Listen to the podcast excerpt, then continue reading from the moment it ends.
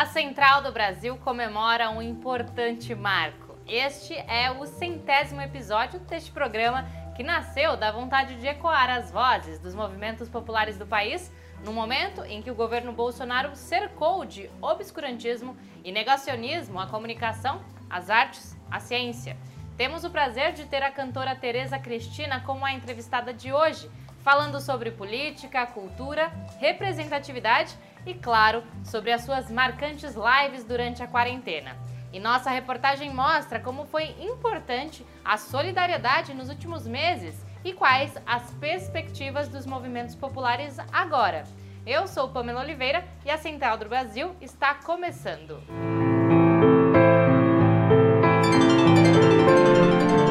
Central do Brasil. Programa Central do Brasil foi ao ar pela primeira vez em 15 de junho deste ano e já são 100 edições. O fundador do Centro de Estúdios de Mídia Alternativa Barão de Tararé, o jornalista Altamiro Borges, comemora com a gente essa conquista. Embarque imediato. O Programa Central do Brasil, que chega hoje à sua edição de número 100, é uma grande conquista dos movimentos sociais brasileiros, é uma prova de maturidade dos movimentos sociais brasileiros. Diante dessa onda fascista que atingiu o Brasil, que levou à vitória do capitão Bolsonaro à presidência da República, os movimentos sociais perceberam que precisavam se unir e produzir materiais para ajudar na conscientização, no estímulo ao senso crítico da sociedade brasileira. Né? Que diante dessa onda neofascista que implica em retrocessos, em autoritarismo na política, que implica em ataques a direitos civilizatórios, a direitos civis, que implica numa pauta econômica ultra neoliberal de desmonte do trabalho, de desmonte do Estado, de desmonte da nação, só mesmo a unidade construída poderia fazer esse enfrentamento. O programa é um instrumento fundamental divulgado por inúmeros sites, TVs comunitárias, TVs públicas nesse embate de ideias na sociedade brasileira. Está de parabéns a Central do Brasil. Um dos objetivos da Central desde o início foi o de superar as barreiras impostas pelo isolamento social necessário no início da pandemia. E, pela comunicação, apresentar os esforços dos movimentos populares em suas diversas ações solidárias para garantir a sobrevivência do povo brasileiro Afonso Bezerra nos conta um pouco mais sobre os valores que guiam essas iniciativas. Trilhos do Brasil. De repente, tudo parou. A chegada do coronavírus forçou a interrupção das atividades por causa da necessidade do isolamento social. Com isso, vieram juntos o desemprego, o desamparo e a fome. Somados à negligência do governo Bolsonaro, a pandemia ia ganhando contornos de tragédia. Foram os movimentos populares que tomaram para si a responsabilidade de apoiar a população mais pobre e colocar a vida em primeiro lugar. Foram mais de 3 toneladas de alimentos doados, além de máscaras, refeições, álcool em gel e outros itens. A ideia era unir o campo e a cidade numa grande rede de solidariedade, com consciência política e denúncia da negligência de Bolsonaro com a população, como analisa Kelly Maforte, da Coordenação Nacional do MST. É por isso que cada vez mais essas ações de solidariedade elas estão se convertendo em trabalho de base. E trabalho de base para poder né, organizar a luta por moradia, a luta por reforma agrária, a luta por trabalho e renda e pelo direito ao alimento. Agora os movimentos se preparam para uma nova etapa. Campanhas como Vamos Precisar de Todo Mundo e Periferia Viva pretendem reunir nacionalmente entidades, sindicatos, partidos, coletivos e movimentos em torno da pauta da solidariedade, para construir uma unidade política em defesa da vida, do emprego e contra o modelo de governo do bolsonarismo no país. Será uma forma de reconectar a esquerda com as demandas da periferia, como analisa Gilberto Carvalho, da coordenação da campanha Vamos Precisar de Todo Mundo. a única forma de mudar esse país é um trabalho de base, de ampla, de grande amplitude e de grande profundidade. Depois de tantos meses, continuamos ocupando o segundo lugar mundial em maior número de pessoas mortas pela Covid-19. A tragédia poderia ter sido menor e a responsabilidade das quase 160 mil vítimas é do governo Bolsonaro e de sua ineficiência na gestão da crise sanitária. Vamos para a reportagem de Nayata Wani. Nacional. O Brasil já soma mais de 158 mil mortes por coronavírus. Desde a chegada da pandemia no Brasil, o descaso do governo com a gravidade da Covid fez com que o quadro de contaminações se agravasse rapidamente. Gabriela Raia, médica do SUS de Tocantins, explica que a ingerência do governo influenciou diretamente no alto número de mortes.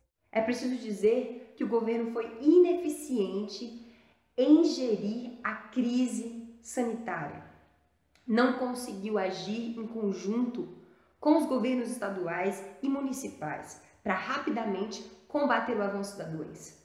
As declarações de Jair Bolsonaro minimizando os efeitos do vírus, a troca de ministros da saúde, fake news e a politização da vacina gerou a revolta de setores da sociedade que identificam a gravidade da crise sanitária. A militante do Comitê Fora Bolsonaro do Distrito Federal, Cecília Maria, expõe que o discurso do presidente é irresponsável. Então, ele chantageou os trabalhadores, é, dizendo que é, se as empresas não reabrissem é, e a economia não voltasse a, aos níveis anteriores à pandemia, que as pessoas perderiam seus empregos, né? Então, você não poderia fazer quarentena, você tinha que trabalhar. O sociólogo e ex-preso político Edival Nunes comenta sobre a má gestão do governo Bolsonaro durante a pandemia. Essa tragédia poderia ter sido evitada se o presidente Bolsonaro não tivesse boicotado as orientações das autoridades de saúde. Muito provavelmente você conhece a voz que vem aí em nossa entrevista central especial do programa número 100. Ela é a cantora que abalou o mundo das lives, conquistando um reconhecimento ainda maior no último período.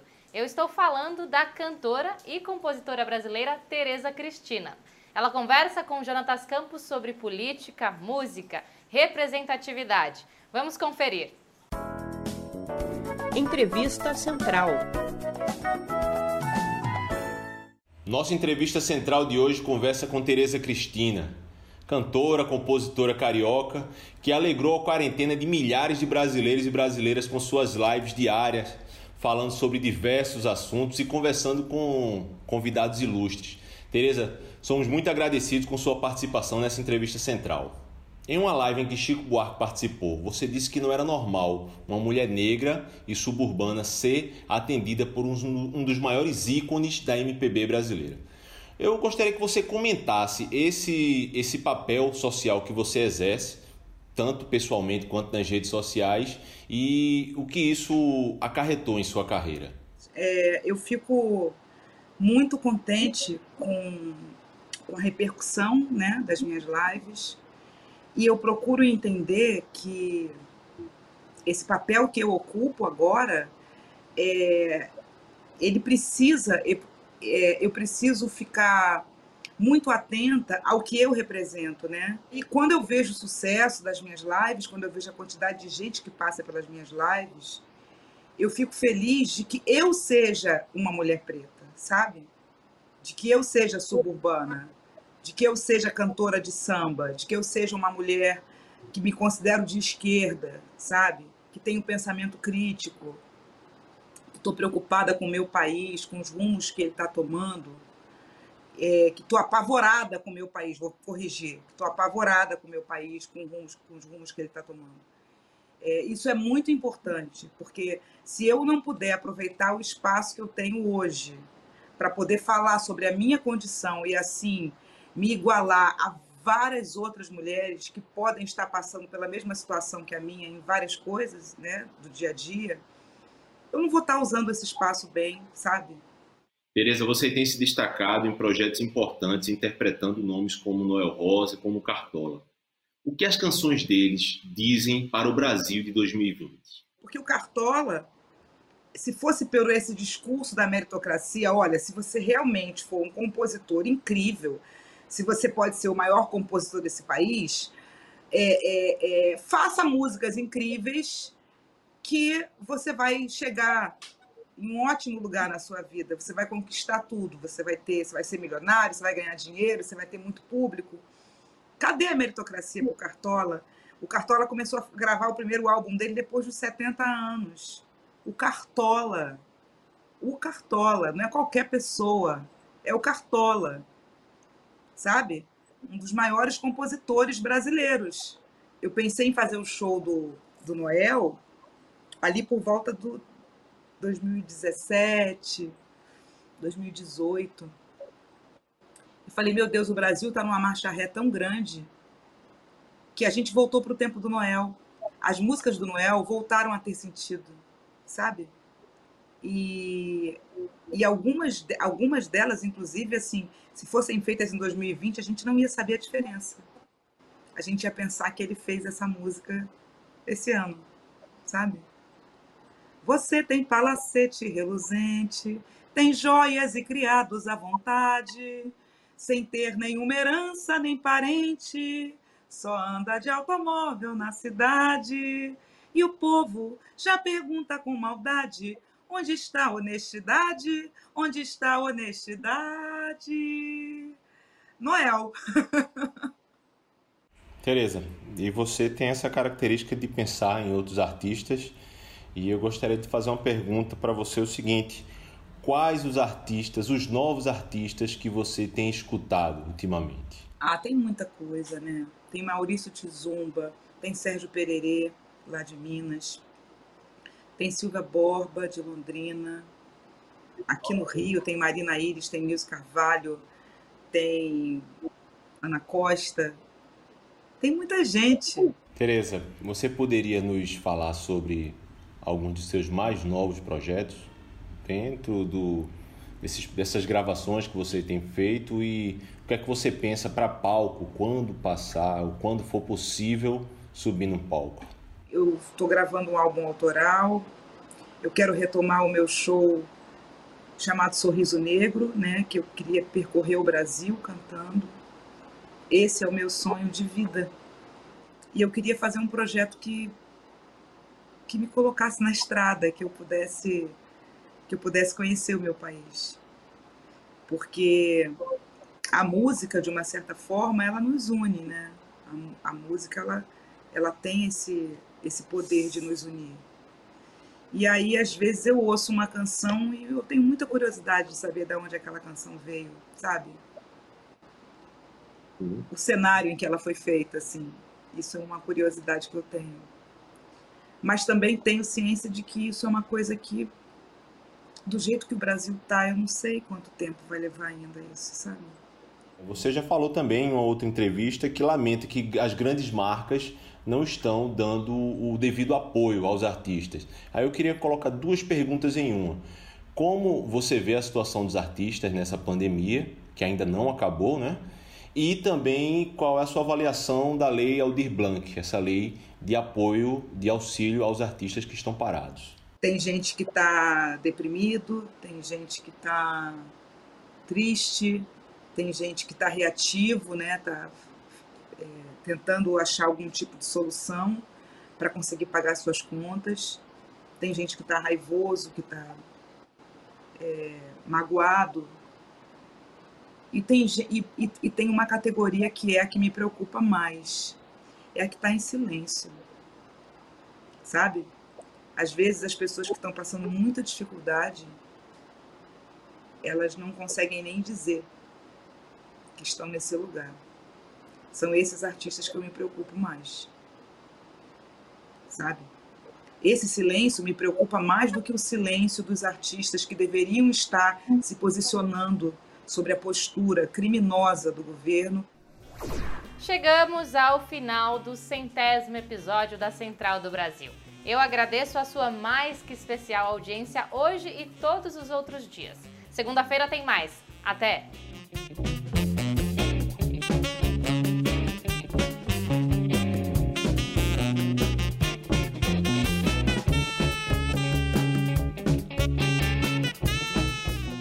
Central do Brasil, a rede de comunicação dos movimentos populares.